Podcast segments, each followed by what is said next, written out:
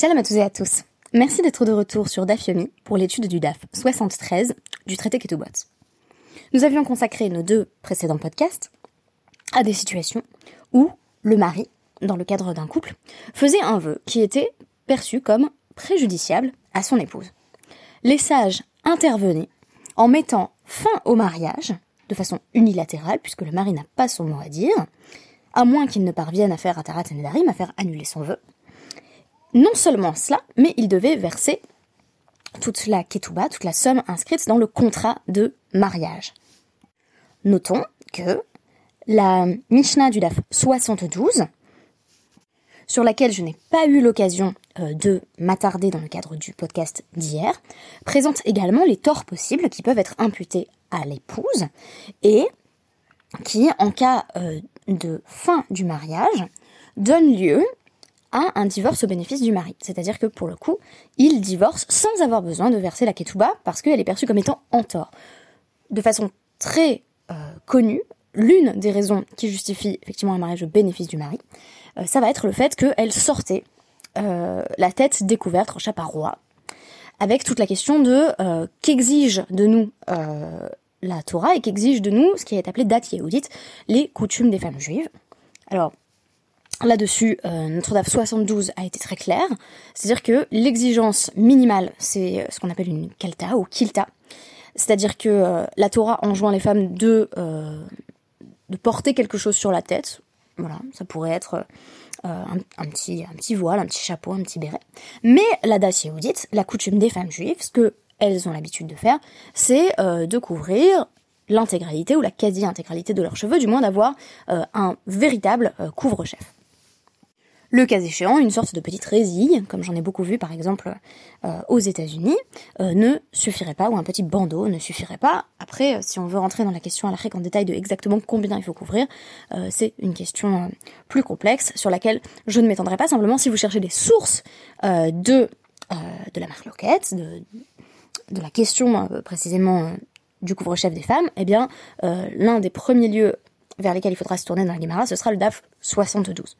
Alors, Aujourd'hui, euh, je m'intéresse au Code 73 et euh, particulièrement au fait que, euh, tandis que pour le mari, on nous avait dit que c'était donc des vœux qui étaient directement préjudiciables à l'épouse qui allaient causer la fin du mariage, on a l'impression que pour les femmes, dans le DAF 73, bah c'est simplement le fait qu'elles fassent des vœux qui leur est reproché.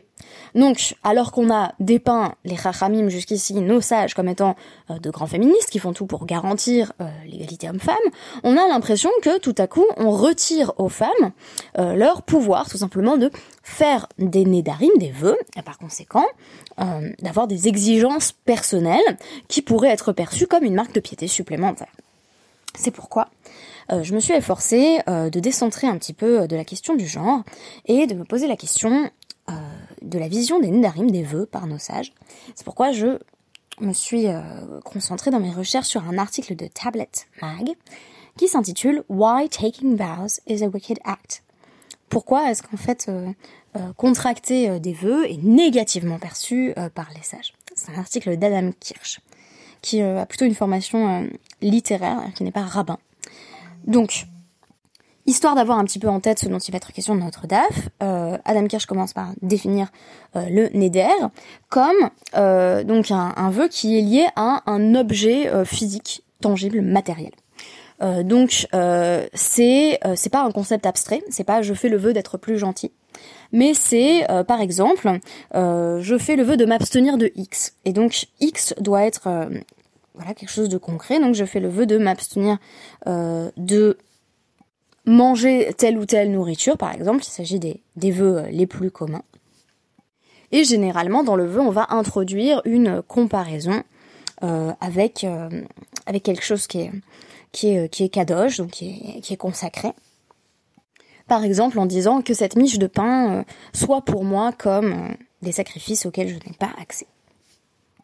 Ce qui est intéressant, c'est qu'à travers nos deux podcasts précédents, nous nous sommes penchés sur des vœux sur quelqu'un.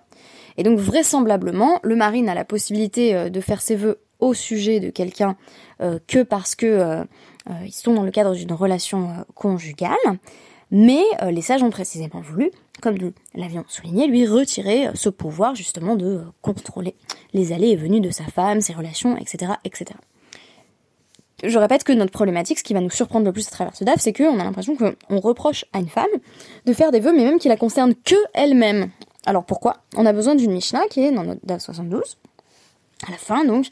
Euh, donc, euh, Ha-Migdash et Ha-Isha almenat she'en nedarim, venimtsao nedarim, ena Donc c'est un homme qui, euh, donc, s'était fiancé avec une femme, à condition qu'elle n'ait pas de vœux.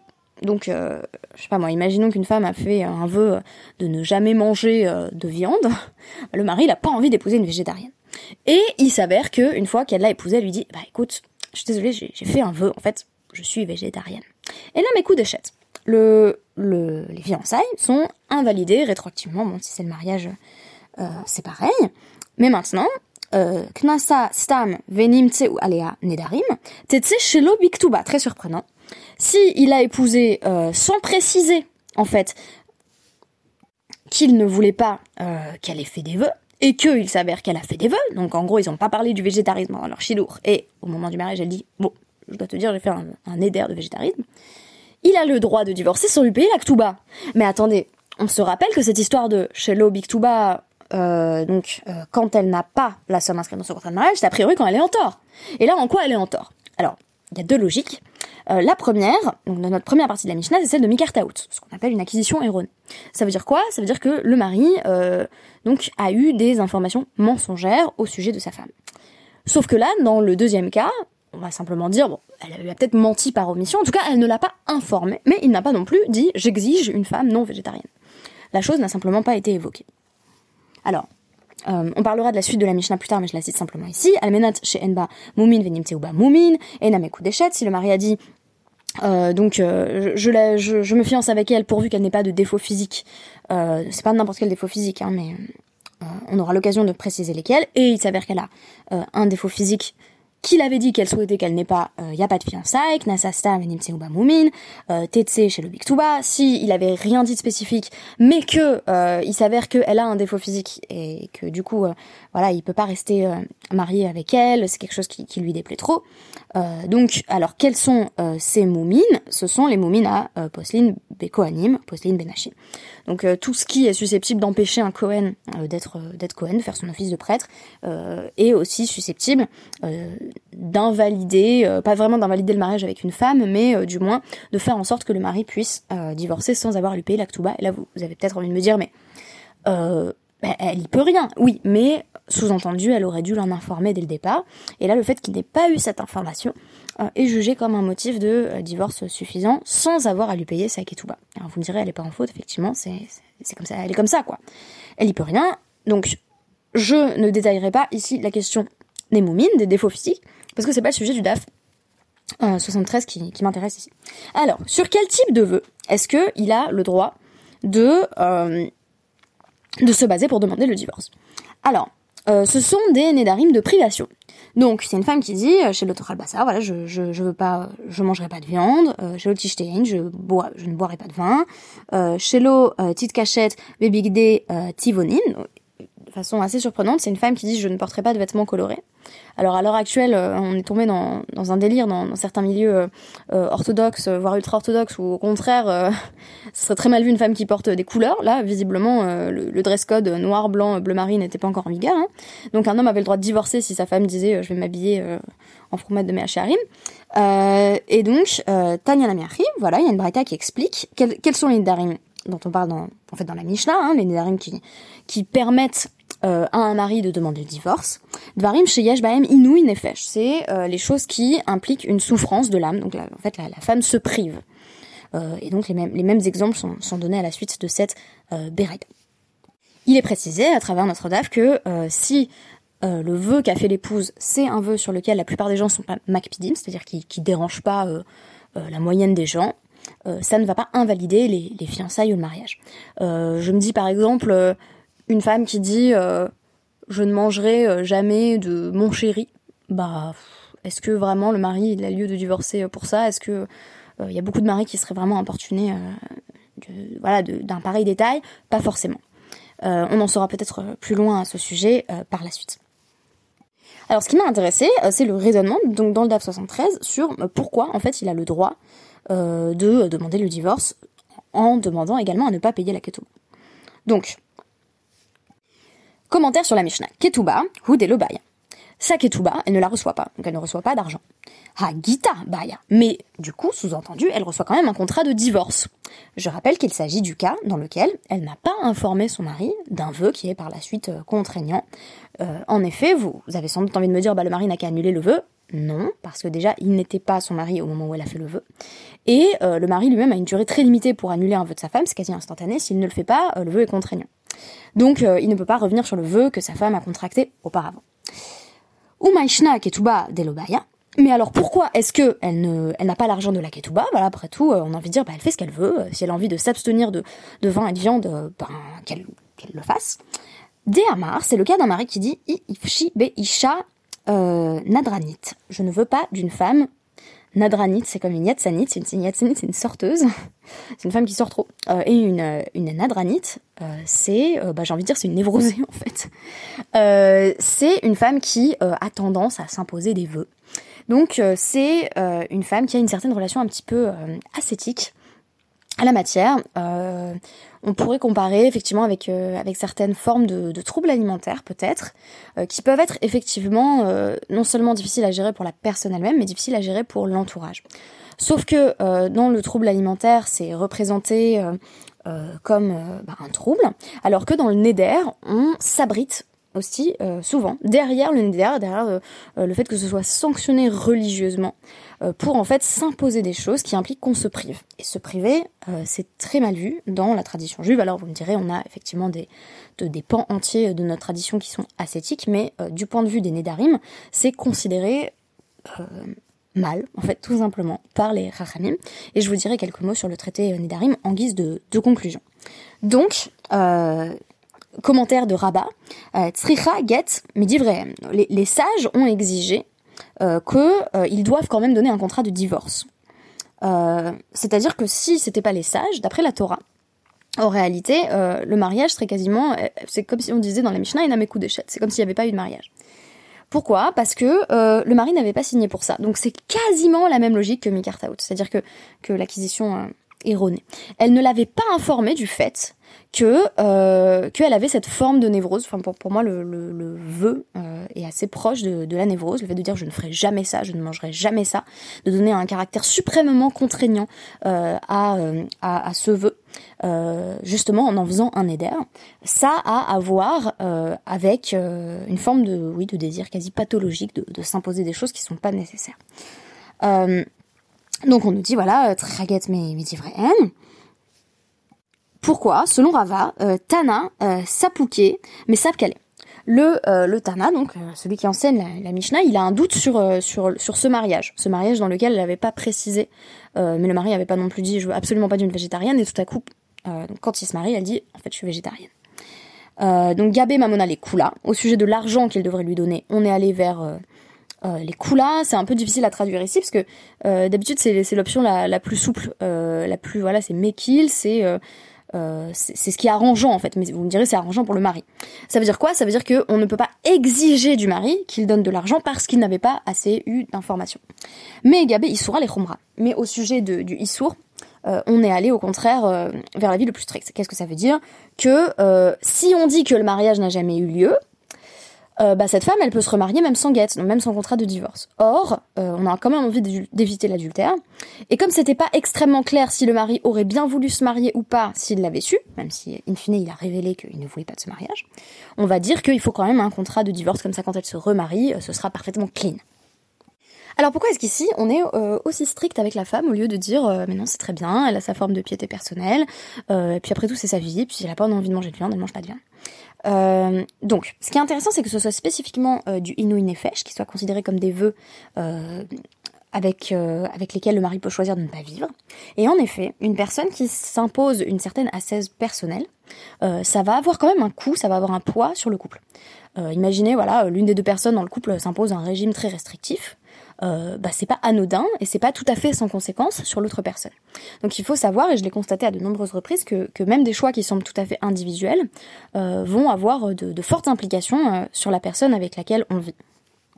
bah, au début de, de, notre mariage, en fait, euh, je, je cuisinais pas de viande, mais mon mari avait quand même envie de manger de la viande. Enfin, en fait, notre maison est toujours à la vie, donc c'est peut-être pas un très bon exemple, mais il y a eu des moments où euh, mon mari avait envie de manger de la viande et moi je n'en mangeais pas. C'était pas du tout un éder d'ailleurs, hein, parce que quand je suis invitée, j'en mange. Euh, et eh bien, ça veut dire que s'il veut manger de la viande, euh, il doit aller en acheter à l'extérieur, faire des démarches supplémentaires pour avoir de la viande parce qu'il y en a pas à la maison.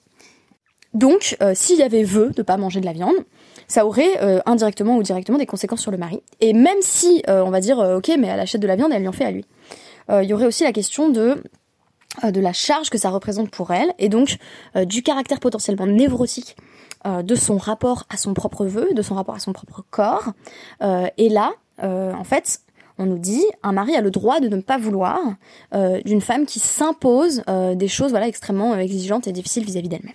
Je conclurai là-dessus que, euh, donc, euh, je vous renvoie vers cet article de, tablette, hein, euh, mais tout le traité de Nedarim montre que, en réalité, les vœux, bah, il vaut mieux éviter. Alors qu'on pourrait penser que le Neder, c'est la marque de piété par excellence, c'est quand on veut en faire plus. En fait, en faire plus, c'est assez mal vu. Il suffit de se contenter de respecter les interdictions et, les commandements de la Torah. Par exemple, en Nedarim 9b, Rabbi Meir rapporte un passage de, de Colette qui dit euh, bah il vaut mieux euh, ne pas faire de vœux plutôt que faire un vœu qu'on va payer quelque chose et ne pas pouvoir payer. Et Rabbi Meir commente bah en fait il vaut mieux encore mieux que de quelqu'un qui fait un vœu et qui et qui paye, c'est quelqu'un qui ne fait pas de vœu du tout. et un, un hamoud auparavant, donc dans Nedarim 9a, les Chachamim font remarquer qu'il n'y a pas de, donc ce que l'on appelle, il, parle de, des, des vœux des transgresseurs, des vœux des méchants, en disant bah voilà, ça nous montre bien que que euh, les personnes qui, ne sont pas franchement euh, euh, d'une moralité exceptionnelle font des vœux. Et à l'inverse, ils disent il n'existe pas des, vœux de, de, de, personnes vertueuses. Donc une personne véritablement vertueuse qui fait la Torah, elle n'a pas besoin de vœux. Alors quel est le problème? Il y a le problème tout d'abord pratique. faire un vœu, c'est euh, pouvoir se placer dans une situation où on va pas respecter ses vœux, et ça il en était question dans la Mishnah du DAF 72, qui parle de femmes qui prennent des vœux et qui arrivent pas à les tenir. Ça c'est également perçu comme étant une grande difficulté, parce que du coup on se retrouve en, défaut par rapport à sa propre parole, et c'est très grave. Euh, Hillel, par exemple, euh, affirmait que euh, euh, donc, euh, en fait, il n'allait jamais euh, désigner un animal particulier comme, comme étant une hola pour le bête amigdash. Donc, il, il, disait jamais tel animal va être va être mon holocauste. il allait jusqu'au bête amigdash avec un animal qui n'était pas désigné. Euh, et à ce moment-là, il allait directement le désigner, le sacrifier sur, le moment même. Donc, euh, premier élément de risque vis-à-vis du Neder, être pris en défaut par rapport à sa parole. Deuxième élément vis-à-vis du Neder, euh, c'est ce qui est exposé en Nedarim 10a, à savoir que le Nazir, finalement, c'est un, fauteur, un transgresseur. Le Nazir, donc, qui, enfin, également un vœu d'ascèse, voilà, de ne, pas consommer, ne pas consommer de vin, laisser pousser ses cheveux, etc. parce qu'il se prive euh, il se prive des, des, des délices euh, de, fruits de la vigne, et donc il se prive de, euh, de, de bienfaits euh, et, et d'un certain bien-être. Donc, c'est pour cela que euh, une fois que l'on a terminé un vœu de, de, de, de on doit apporter un sacrifice, parce qu'en réalité, on a commis une transgression. Alors, on avait peut-être de, bonnes raisons, on souhaitait peut-être être euh, voilà, être covèche sur son yetzer à ce moment-là, euh, conquérir un penchant particulier qu'on avait. Donc on s'est dit, euh, je vais, vais m'imposer quelque chose de, contraignant pour détourner mon attention de, quelque chose qui, me peine, qui me chagrine. Mais c'est perçu comme malgré tout, voilà, une manière de se priver de choses auxquelles on devrait avoir accès. Donc là encore, le judaïsme n'est fondamentalement pas ascétique. Et je conclurai avec avec la, la, perspective que, que cette étude m'a apporté, qu'il y a effectivement de manière presque inévitable une dimension euh, névrotique du Neder euh, qui nous place dans une relation d'obligation absolue vis-à-vis de quelque chose qu'on a dit qu'on allait faire ou ne pas faire. Et donc, euh, en fait, c'est comme si je disais, voilà, bah, j'aimerais bien perdre un peu de poids, donc je vais manger moins de chocolat. Ça, c'est une relation plutôt saine, on va dire, avec ah, je sais pas, la nourriture, l'exigence vis-à-vis de soi. ce qui est complètement différent que de dire je, je, jure, bon, je, suis en train de pas jurer du tout, hein, euh, que je ne consommerai plus jamais de chocolat de sa vie. Il y a quelque chose un peu de, de trop, euh, de surjoué. On fait comme si c'était vraiment une mitzvah, ce qui est le principe du Neder. Et il y aurait une gravité dans cela. Et aussi, il y aurait, donc à travers l'exemple du, du, mari qui ne veut pas de, de femme de femme aveu, on pourrait dire une femme aveu, euh, on voit que ça engage l'entourage et que ça peut mener effectivement à un cercle vicieux où, où les, personnes qui nous entourent ont, pas envie de nous suivre dans, nos délires, dans nos délires euh, nédiratiques. Et c'est très drôle puisque je pense justement à Col Nidré, à Kippour qui, qui arrive assez bientôt. C'est l'occasion de vous dire Shabbat Shalom et à très bientôt.